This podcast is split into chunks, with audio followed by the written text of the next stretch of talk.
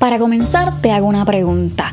¿Sabes de alguien o has tenido eh, alguna experiencia que de hecho no son malas, pero son inexplicables? Bueno, hoy te cuento dos relatos de personas que aún no pueden explicar lo que les sucedió. Ya saben que este episodio está disponible versión video en Spotify o en YouTube. O si está guiando, me puedes seguir por el podcast. Ah, y antes que se me olvide, voy a estar añadiendo un cuestionario de dos preguntitas nada más próximamente y es totalmente anónimo.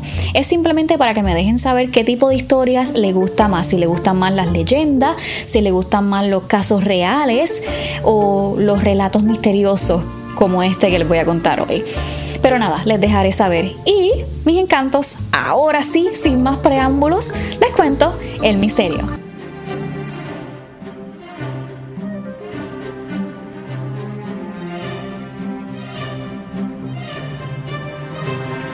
Hace muy poco fui testigo de lo que parecía un fantasma observándome y sonriendo mientras yo dormía.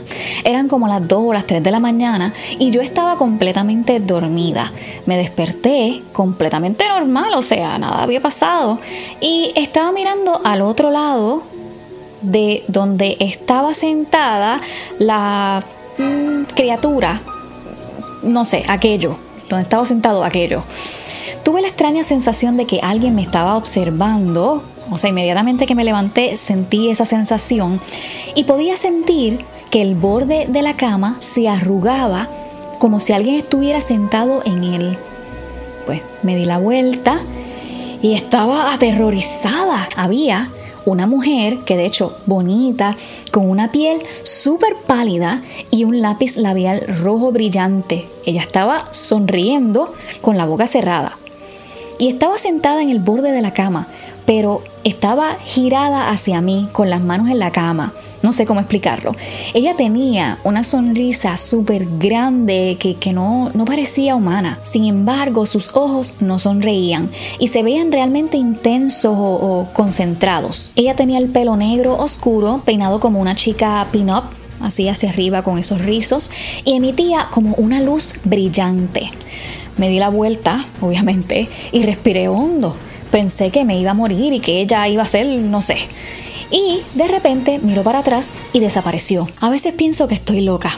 Sé que no fue mi cerebro el que creó esto, era demasiado real y el hecho de que incluso antes de darme la vuelta para ver qué era lo que yo estaba sintiendo que me estaba mirando, la cama se arrugó, podía sentir que alguien estaba allí. Bueno, mis amores, tengo dos preguntas para este relato. ¿Ustedes creen que esto sea un fantasma, un ángel guardián o un guía espiritual? Porque he escuchado muchas historias de que hacen esto mismo, se sientan en el borde de la cama. Me gustaría, me encantaría saber si has tenido algún tipo de experiencia como esta. Y continuamos rapidito con la otra experiencia y dice así, el tráiler de mi amigo tenía unas cosas raras atadas. No creo que fueran fantasmas en el sentido ordinario. Yo, por alguna razón, creía que eran seres interdimensionales o algo más. Él me contaba sobre la gente sombra que a veces veía y que a veces lo tocaban en medio de la noche o le agarraban las manos. Había sido testigo de cosas que, se movían sobre la mesa de café, por ejemplo, como lápices o bolas de algodón, y no había puertas ni ventanas abiertas en ese momento. También una vez, mientras comíamos, algo tiró su lata de Pepsi de la mesa. Estaba casi llena y como 6 pulgadas del borde, o sea, era imposible que se cayera, pero Así sucedió. En otra ocasión, un día, mientras me dormía en el sofá, algo me quitó el sombrero de la cabeza, como si golpearas la parte inferior de la gorra de béisbol y volara hacia arriba y, o sea, fuera de tu cabeza, hacia arriba. Así. Pero la ocurrencia más extraña que tuve es que esta entidad imitaba a mi amigo. Y les cuento una de esas. Estaba inclinado mirando a través de un armario en busca de una cinta. Por el rabillo del ojo, vi que la puerta delantera del remolque se abría y se cerraba. Vi el contorno, o sea, la forma de mi amigo y me dijo, ¿ya lo encontraste? Luego dio media vuelta y entró a su dormitorio. La habitación estaba directamente a la derecha de la puerta principal encontré la cinta aislante y fui a la habitación de mi amigo para decírselo. O sea, ya encontré la cinta, no tienes que, que venir. Pero adivina qué, allí no había nadie. O sea, yo sentí que alguien entró allí, pero no había nadie. Me sentí extremadamente raro y confundido, no tanto de miedo, porque no era posible que lo extrañara venir, o sea, mi amigo entraba y salía, pero inmediatamente salí donde mi amigo estaba originalmente y le pregunté, eh, ¿tú estabas aquí o fuiste a buscar la cinta?